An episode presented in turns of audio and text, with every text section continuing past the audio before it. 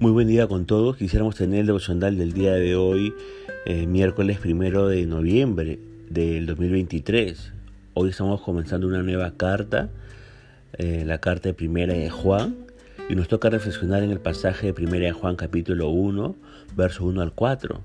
Y hemos querido titular a este devocional El fundamento de la comunión. Permítame leer estos versículos de 1 Juan capítulo 1 verso 1 al 4. Dice la palabra de Dios, lo que era desde el principio, lo que hemos oído, lo que hemos visto con nuestros ojos, lo que hemos contemplado y palpado en nuestras manos, tocante al verbo de vida, porque la vida fue manifestada y la hemos visto y testificamos y os anunciamos la vida eterna la cual estaba con el Padre y se nos manifestó. Lo que hemos visto y oído, esto os anunciamos para que también vosotros tengáis comunión con nosotros y nuestra comunión verdaderamente es con el Padre y con su Hijo Jesucristo. Estas cosas os escribimos para que vuestro gozo sea cumplido. Fíjese que el apóstol Juan escribió esta primera epístola en un ambiente hostil a sus ideas. La fe transmitida consistentemente por él y sus colegas en sus predicaciones y escritos estaba siendo atacada por una élite que se creía muy superior a los demás creyentes. Ojo con eso.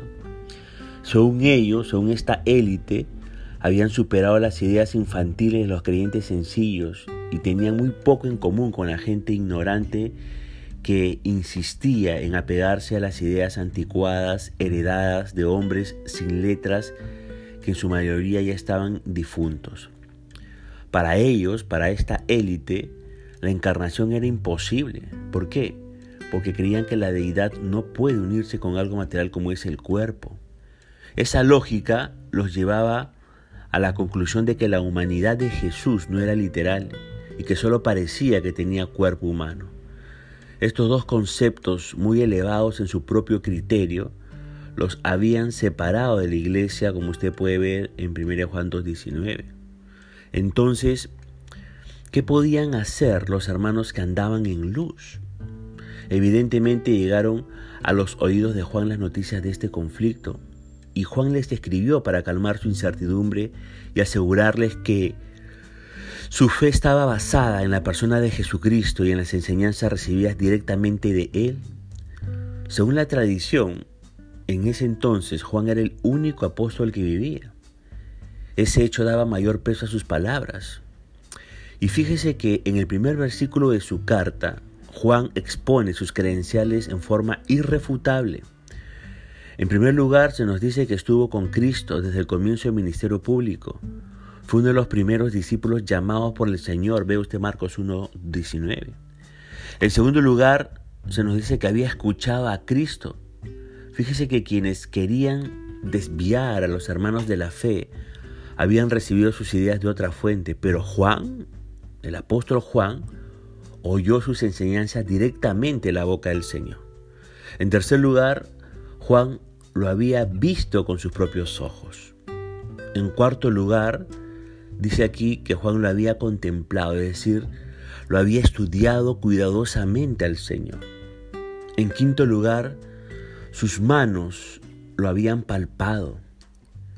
Fíjese que el cuerpo que los maestros falsos decían que era un fantasma fue palpado por mano de Juan en varias ocasiones. Basta mencionar un solo incidente que ocurrió poco después de la resurrección de Cristo. Estando reunidos los once, vino el Señor y, se puso en medio de ellos. Ellos se espantaron creyendo que había un espíritu, pero Él les dijo ahí en Lucas 24, 36 al 39, ¿por qué estáis turbados y vienen a vuestro corazón esos pensamientos? Mirad mis manos y mis pies, que yo mismo soy. Palpad y ved, porque un espíritu no tiene carne ni huesos, como ves que yo tengo. Al apelar a su propia experiencia, fíjese, Juan incluye a los demás apóstoles. Siempre emplea el plural. Tanto Juan como los otros apóstoles habían andado con Cristo por cerca de tres años y medio. Ahora, usted póngase a pensar en la siguiente pregunta, ¿no? ¿Cómo desmiente el Evangelio, ojo, el Evangelio de Juan, capítulo 1, verso 1 a 4, las ideas perversas de los que negaban la encarnación de Jesucristo. Piense usted eso.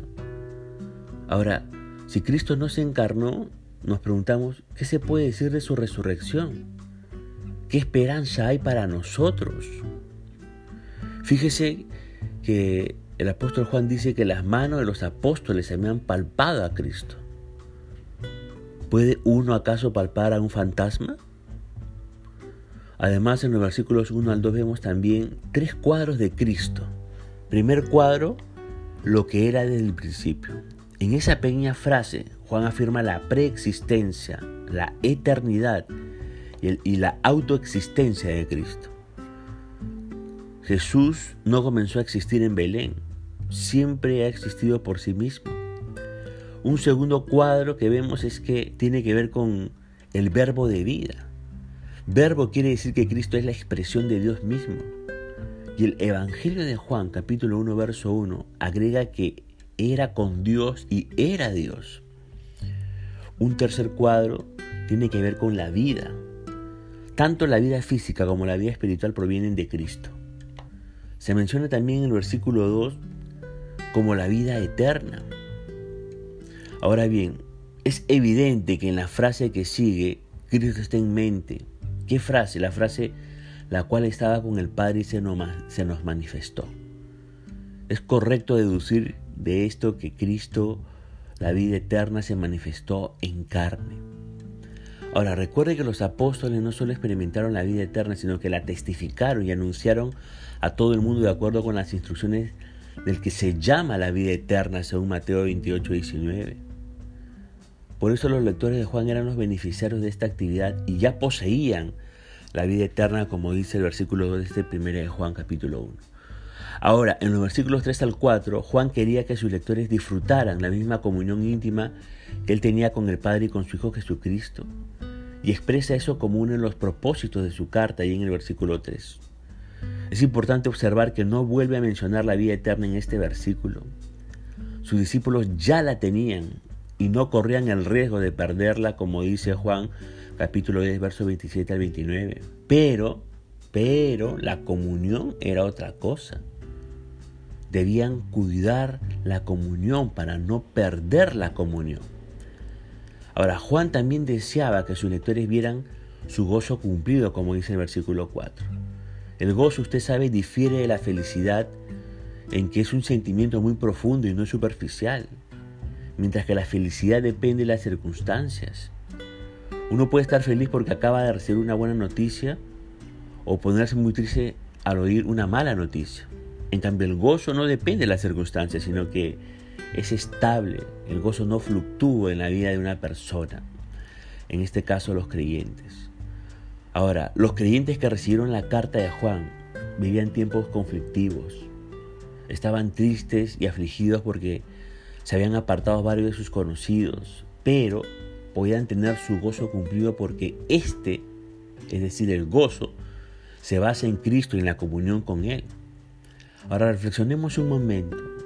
Según Primera de Corintios capítulo 3 verso 11 y Hechos 4:12, Jesucristo es el fundamento de nuestra salvación. ¿Qué dice Primera de Juan capítulo 1 verso 3 acerca de la identidad del fundamento de nuestra comunión? Léalo. Ahora, 2 Corintios capítulo 13, verso 14, habla de la comunión del Espíritu Santo. Esa comunión es algo, es algo sublime. Tener comunión con el Trino Dios es algo sublime. Por eso reflexione usted, ¿qué diferencia hay entre la salvación y la comunión? Le pregunto más, ¿cómo practica usted esa comunión? Apunte algunas medidas que usted puede tomar para mejorar su comunión con Dios si es que usted ya es un hijo de Dios. Estamos. Tenemos la posibilidad de tener comunión con el Señor y experimentar gozo basado en esta relación con Cristo Jesús. Punto final para devocional del día de hoy, deseando que la gracia y misericordia de Dios sea sobre su propia vida, como será Dios mediante esta nueva oportunidad y que el Señor le bendiga.